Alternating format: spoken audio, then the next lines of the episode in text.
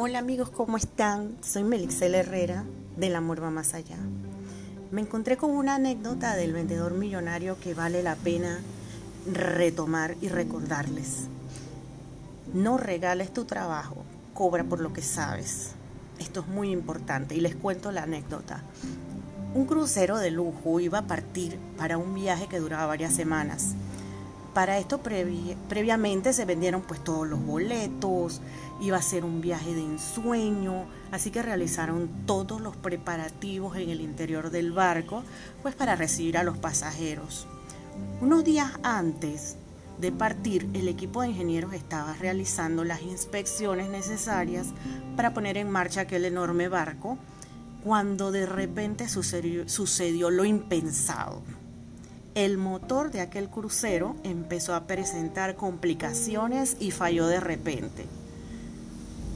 Con el tiempo en contra, el jefe del proyecto reunió a todos los ingenieros a fin de localizar la falla y repararlo a, tiempo. Sin embargo, pues después de varias horas de, de revisar de pie a cabeza la zona del motor, no encontraron el lugar preciso donde se presentaba la falla. Con la presión encima, pues el jefe del proyecto se vio en la necesidad de localizar y traer a don Jorge, el mejor ingeniero mecánico de la ciudad, que tenía 30 años de experiencia reparando buques, cruceros y otro tipo de embarcaciones. Don Jorge recibió la llamada telefónica y después de unas horas llegó al punto de encuentro.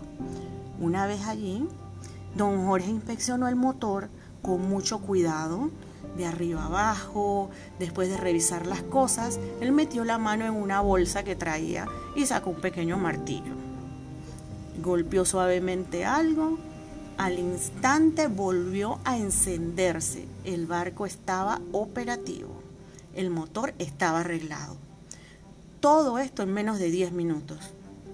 El jefe del proyecto se alegró, se sintió súper aliviado, agradeció a don Jorge por la pronta solución del problema y siete días después los propietarios recibieron la factura de don Jorge por un valor de 10 mil dólares. Los dueños se quedaron sorprendidos, no podían creer el valor de la factura solo por solucionar un problema que prácticamente demoró 10 minutos. Así que por encargo de los dueños, el jefe del proyecto hizo la llamada a don Jorge. Y le dijo a don Jorge, muy buenas tardes, don Jorge, espero que se encuentre muy bien. Le comento que recibimos su factura por la reparación del crucero. Sin embargo, sentimos que nos está cobrando demasiado por el servicio. Yo que estuve ahí, calculé que le tomó solo 10 minutos de trabajo casi no hizo nada. No lo tome a mal, pero parece que se está aprovechando de nosotros. Por favor, envíenos la factura detallada. En eso don Jorge contuvo la respiración para no enojarse y le respondió, Señor, no le estoy cobrando solo por la pequeña reparación que me tomó 10 minutos de trabajo, sino por mis conocimientos y experiencia aplicada en solucionar un problema que sus ingenieros no pudieron hacer.